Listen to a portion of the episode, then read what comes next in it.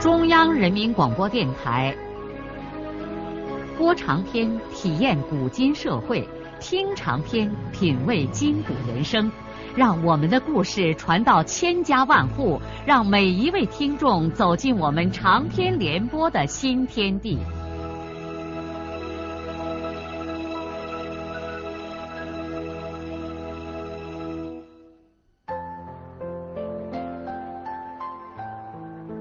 听众朋友，请继续欣赏荣获茅盾文学奖的、由中国文联出版社出版的路遥的长篇小说《平凡的世界》，由李野墨演播。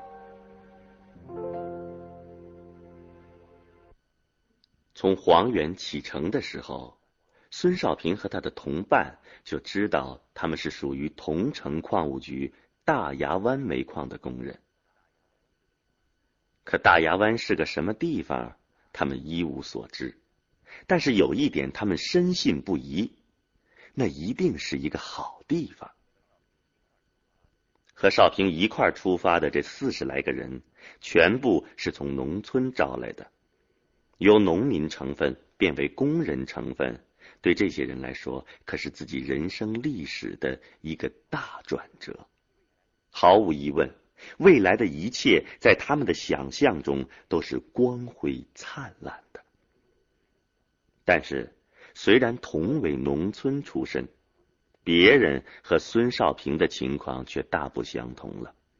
在这些人当中，只有孙少平一个人是纯粹的农民子弟，其他人的父亲不是公社领导，就是县市的部长、局长。在黄原各地，男人在门外工作，而女人在农村劳动的现象比比皆是。中国的政策是子女户籍跟随母亲，因此有些干部虽然当了涉县的领导，可是他们的子女依然是农民成分。就算是他们大权在握，但国家有政策法规卡着。如今不准在农村招工招干，这些人只能干着急而没有办法。现在好不容易煤矿破例在农村招工，那当然就非他们的子弟莫属了。吃煤矿这碗饭并不理想，但好歹也算是一碗公家饭，而且大家都知道公家的饭碗是铁的。再说，只要端上这饭碗。就非得在煤矿吃上一辈子不成吗？先混上几天，罢了，调回来另寻出路。有的人自己的子弟刚刚招工，还没有到煤矿，就已经开始四处活动着打探关系了。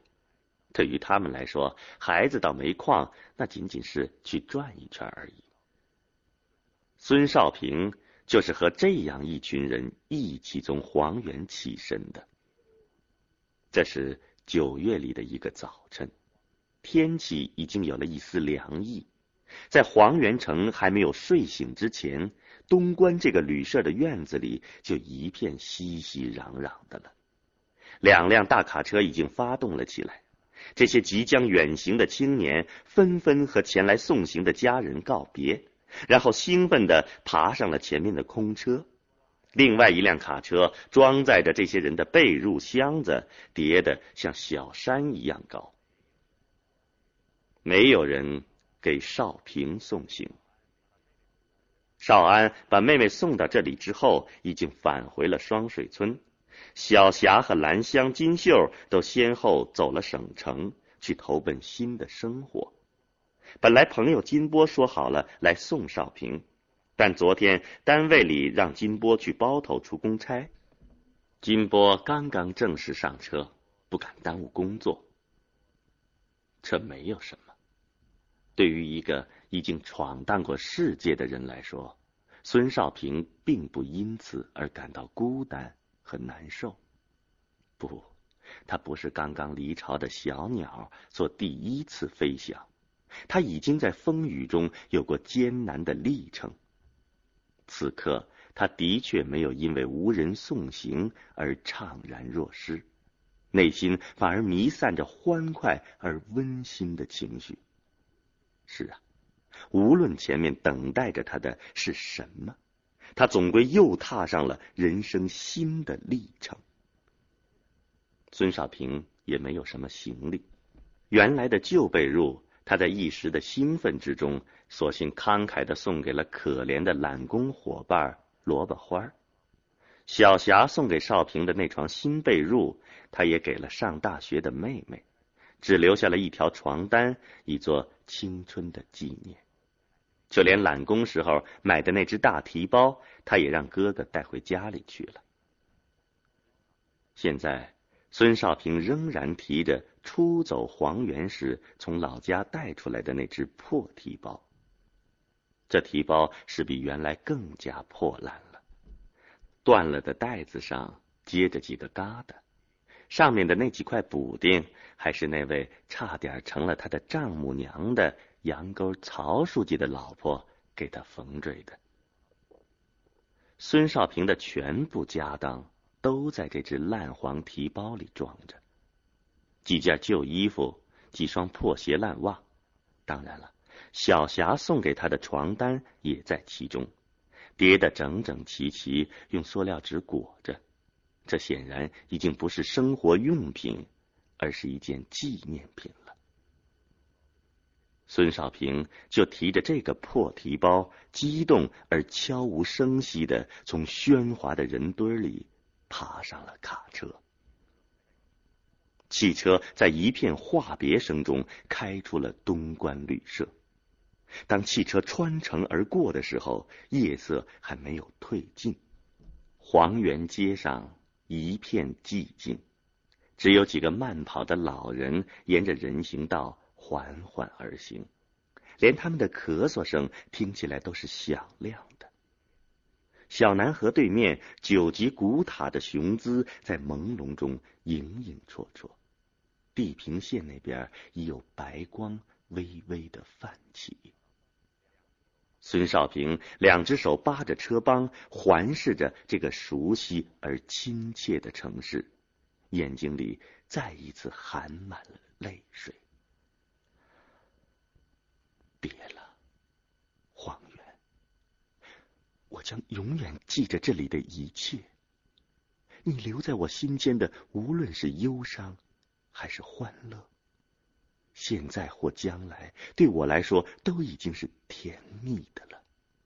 为此，我要永远的怀念你，感谢你。南行的汽车在黄土高原蜿蜒的公路上爬梁跨沟。然后顺着涓涓的溪流，沿着滔滔的大河，经过一整天的颠簸，突然降落似的跃下了高原之极，绿色越走越深。暮黑时分，汽车终于进入了他们向往已久的桐城市区。展现在这些人面前的是一片灿烂的灯火和大城市那种特有的喧嚣。被一整天颠簸弄得东倒西歪，躺卧在车厢中的青年们都纷纷的站立起来，眼睛里放射着惊喜的光芒，欢呼他们壮丽的生活目的地。但是他们高兴的太早了，他们真正落脚的地方并不在这里。当汽车在火车站广场停下之后，许多人立刻收拾起了车厢里的东西。但是招工的人从驾驶楼里跳出来，对这些兴高采烈的人喊叫说：“呃，下来撒泡尿，马上就开车啊！”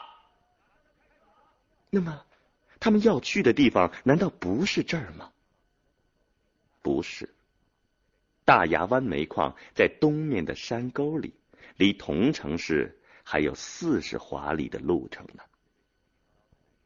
这些兴高采烈的人听说还要坐车走，高涨的情绪便跌落了一些。本来在他们的想象当中，他们要去的正是这样一个灯火辉煌的地方。同城气势非凡的夜景，只给他们这帮人留下一闪而过的印象。汽车很快的拐进了东面一条黝黑深邃的山沟里。他们甚至连梦寐以求的火车都没来得及看上一眼，只听见火车的一声惊人的长嚎和车轮在铁轨上铿锵的撞击声，接着就被拉进了这条与他们的家乡别无二致的土山沟。一种不安和惊恐的情绪一霎时使这个刚才还在欢呼雀跃着的车厢陷入了一片沉寂。黑暗中，前面坐着的人堆里传来了几声唏嘘叹息。当又一片灯火出现的时候，这些人再一次从车厢里站了起来。这片灯火看起来也很壮观。于是，大家的情绪又不由得热烈了起来。这的确是一个煤矿，但还不是大亚湾。汽车再一次驶入了黑暗之中，人们的情绪再一次跌落下来。接着，汽车又穿过两个矿区，在夜间十点钟左右才驶进了大亚湾煤矿。从灯火的规模来看，大亚湾显然也是一个大地方。车厢里顿时活跃了起来。黑暗中，有人用很有气派的口气说：“哼，看我们是些什么人呢？他们敢把咱们塞在一个不像样的地方吗？”这些没有见过大世面的地方官员的子弟呀。脑子里只保留着自己父辈在乡县的权威的印象，似乎那权威可以一直延伸到这里，甚至更遥远的地方。汽车拉着黄土高原这些自命不凡的子弟们，在矿部前的一个小土坪上停了下来。他们并不知道，这个小土坪就是大牙湾的天安门广场。旁边矿部三层楼的楼壁上挂着一条欢迎新工人到矿的红布标语，同时高音喇叭里一位女播音员用河南腔的普通话反复的播送着一篇欢迎词。辉煌的灯火加上热烈的气氛，显出一个迷人的世界，人们的血液沸腾起来了。原来一直听说煤矿如何如何的艰苦，可现在看来并不像传说中的那么差劲儿。你看，这不像是来到了繁华的城市一样吗？但是，当招工的人把他们领到住宿的地方的时候，这帮人热烘烘的头脑才又冷了下来。他们寒心的看见几孔砖砌的破旧的大窑洞，里边一无所有。地上铺着常年积下的尘土，墙壁被烟熏成了黑色，上面还糊着好多不堪入目的脏东西。难道这就是他们住宿的地方吗？煤矿生活的严峻，初次展现在了他们的眼前。但是。还没容得他们对这一切叹息一声的时候，矿上的劳资调配员就已经像严厉的军事教官一般吼叫着，让他们到另外一个地方去背床板、扛凳子。是啊，既然到了煤矿，就别打算让人伺候，一切得自己动手。哼，背床板、扛凳子算个屁呀！更严厉的生活还在后面呢。一孔窑洞住十个人，大家刚刚支好床板，劳资调配员便喊叫着让大家去吃饭。他们默默无语的相跟着来到食堂，一个人发给了一只大老碗，一碗烩菜，三个馒头。有人问：“有没有汤啊？”劳资调配员把嘴一撇，就算是回答，那意思是得了吧，到这儿还讲究什么汤汤水水？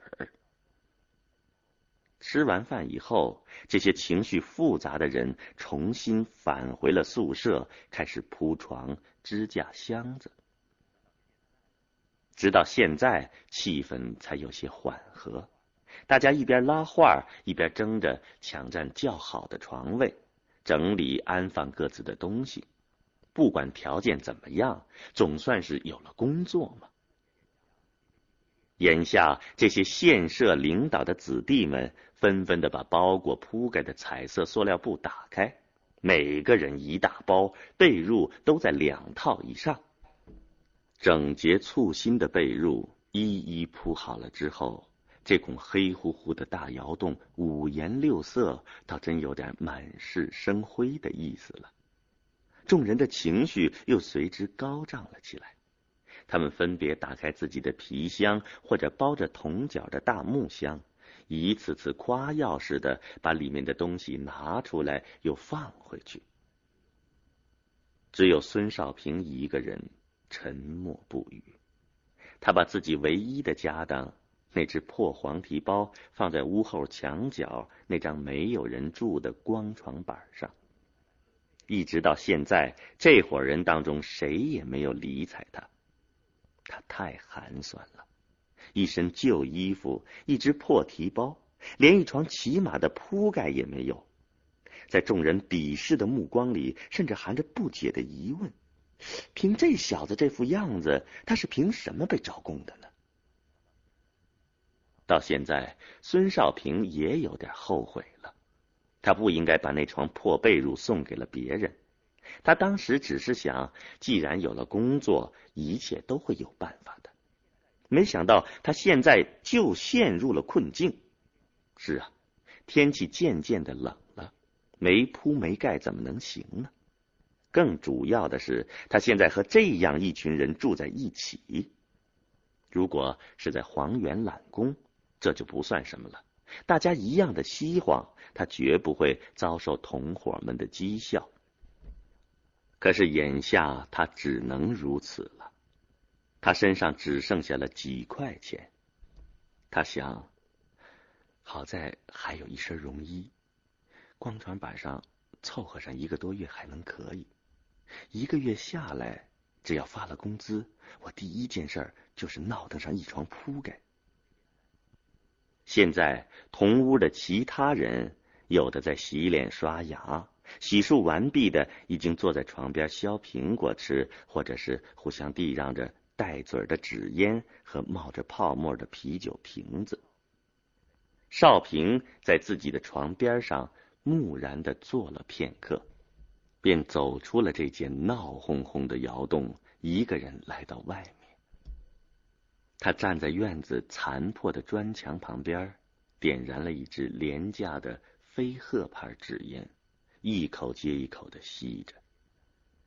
眼下已经接近午夜，整个矿区仍然没有安静下来，密集而璀璨的灯火洒满了这个山湾。从沟底一直漫上了山顶，各种陌生而杂乱的声响从四面八方传了过来。沟对面是一列列黝黑而模糊的山的剪影。不知道为什么，一种特别愉快的心情油然漫上了孙少平的心头。他想，哼，眼下的这点苦。又算得了什么呢？不久以前，你不还是个流浪汉，像个无根的蓬草，在人间漂泊吗？可现在，你已经有了职业，有了住处，有了床板，面包会有的，牛奶也会有的。列宁说的。少平立在院子的砖墙旁边，自己给自己打了好一会儿气。然后便转身回了宿舍。现在所有的人都蒙头大睡了。少平脱下自己的胶鞋，枕着那个破黄提包，在光床板上躺了下来。这一夜，他睡得很不踏实，各种声响纷扰着他，尤其是深夜里火车汽笛的吼叫，使他感到新奇。而激动。此刻，他想起故乡的村庄，碧水连连的东拉河，悠悠漂浮的白云。他心里盘算着，庙坪那儿的枣林，也许已经半红了，山上的米谷也应该泛起黄色了吧，在秋风中飘溢出新鲜的香气。还有万有大叔门前的老槐树，也不知道又新添了几个喜鹊窝了。接着，少平的思绪又淌回了黄原，古塔山。东关大桥头，没有门窗的窑洞，躺在麦草中裸体的懒工汉们。第二天早晨起床之后，同屋的人顾不上其他，先纷纷跑出窑洞，想看看大牙湾究竟是个什么模样。夜晚灯火造成的辉煌景象消失了。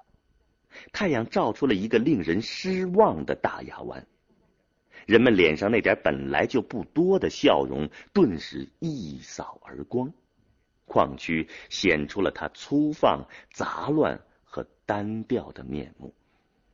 这里没有什么鲜花，没有什么喷泉、林荫道，没有他们所幻想的一切美妙景象，有的只是黑色的煤。灰色的建筑，听到的只是各种机械发出的粗野而嘶哑的声音。房屋染着烟灰，树叶蒙着煤尘，连沟道里的小河水也是黑的。大牙湾的白天和夜晚看起来完全是两回事儿。在大部分人。心里头都有点灰的时候，孙少平的心里却高兴了起来。他觉得这个地方和他自己的情况正统一着嘞。在孙少平看来，这里的状况比他自己原来想象的还要好一些。他没有想到矿区会这么庞大和有气势，建筑物密密麻麻的挤满了偌大一个山湾。街道、商店、机关、学校是应有尽有，雄伟的选煤楼、飞转的天轮、山一样高的煤堆，还有火车的喧吼，就连地上到处乱扔的废钢烂铁，也是一种富有的表现呢。是的，在娇生惯养的人看来，这个地方是又脏又黑，没有一点诗情画意。但是在孙少平看来，这却是一个能够创造巨大财富的地方，一个令人振奋的生活大舞台。孙少平的这种想法是很自然的，因为与此相比较的是他已经经历过的那些无比艰难的生活场景。第二天上午，根据煤矿的惯例。要进行身体复查。十点钟左右，劳资调配员带着他们上了一道小坡，穿过铁道，来到西面半山腰的矿医院。复查完全按照征兵规格进行，先目测，然后看骨缝、硬伤或者是否有皮肤病。有两个人立刻在骨科和皮肤科给打下来了。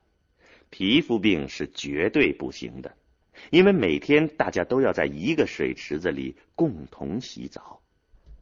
孙少平顺利的通过了一道道关口，但是不知道为什么，他的心情渐渐的紧张了起来。他太珍视这次招工了，这是他一生命运的转折，他生怕在这最后的关头出个什么意外的事情。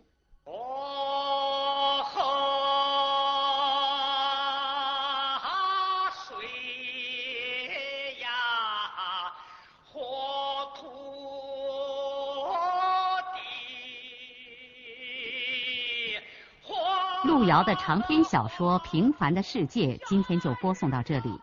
您听了以后有什么感想、体会和建议？欢迎来信告诉我们。来信请记中央人民广播电台听众工作部邮政编码幺零零八六六请明天继续收听。节目编辑叶咏梅。